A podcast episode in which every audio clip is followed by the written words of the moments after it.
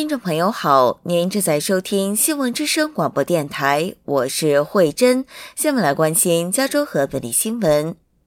梅西百货周二宣布，将在未来两年内关闭全美一百五十家门店，包括旧金山联合广场旗舰店，并将其不动产卖掉。计划第一年关闭五十家门店，剩下的一百家将在第二年关闭。联合广场的商店将在第二阶段关闭。商店将继续营业，员工在此之前仍有工作。目前还不清楚旧金山湾区另外二十家梅西百货店会发生什么情况。梅西百货是全美最大的连锁百货公司，拥有三百五十家梅西百货门店，也是 Bloomingdale's 和化妆品店 Bluemercury 的母公司。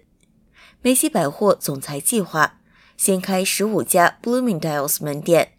和三十家 Bluemercury 门店，希望将重点转向高端奢侈品牌和护肤化妆品市场。周二，PlayStation 母公司总部位于圣马刁的索尼互动娱乐公司宣布裁员。该公司首席执行官表示，将在全球裁员约百分之八，包括加州和日本在内的所有地区将裁减九百个工作岗位。PlayStation Studios 的几个工作室也将受到影响。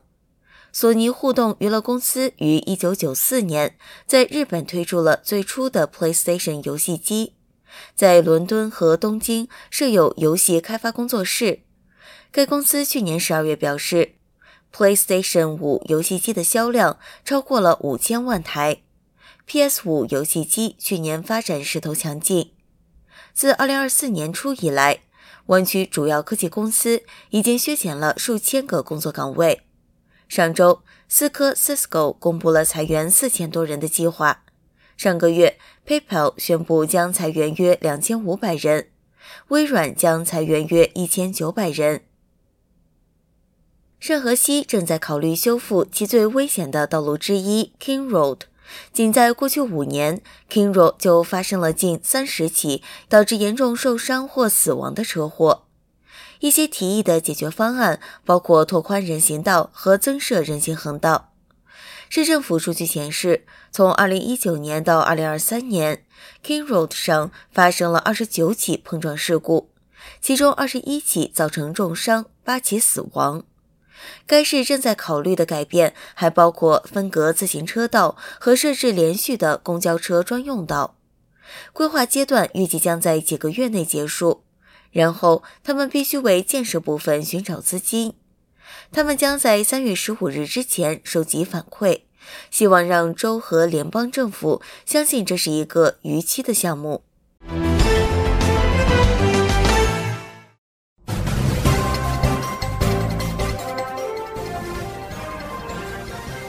听众朋友好，您正在收听希望之声国际广播电台，我是袁成。下面来关心加州和本地的消息。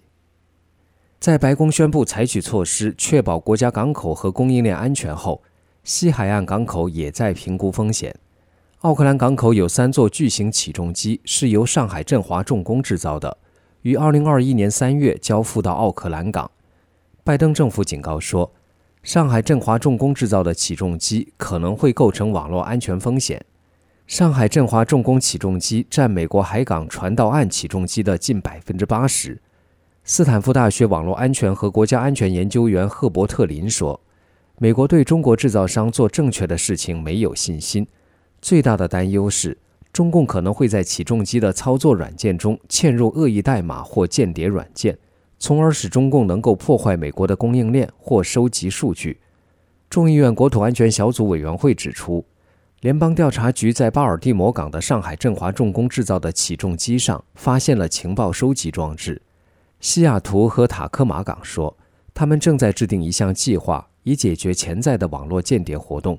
洛杉矶港也在寻找其他起重机生产商。本周。从阿拉斯加湾进入湾区的寒冷天气系统将带来寒冷的气温、降雨和风，并有可能在海拔两千英尺以上出现降雪。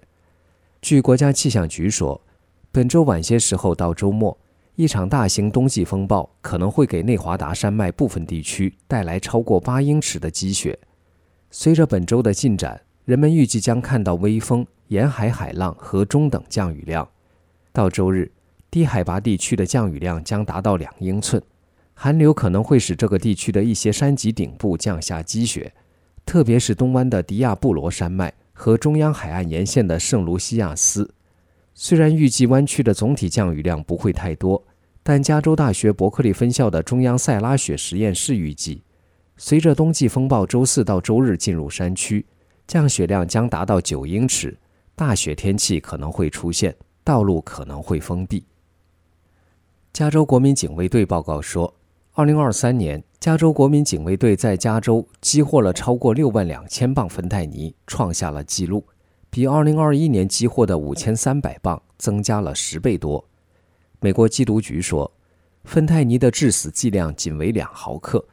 在旧金山检获到的毒品尤其普遍，因为旧金山不仅在二零二三年记录了最高的吸毒过量死亡数量，而且芬太尼也是旧金山吸毒过量的最大原因。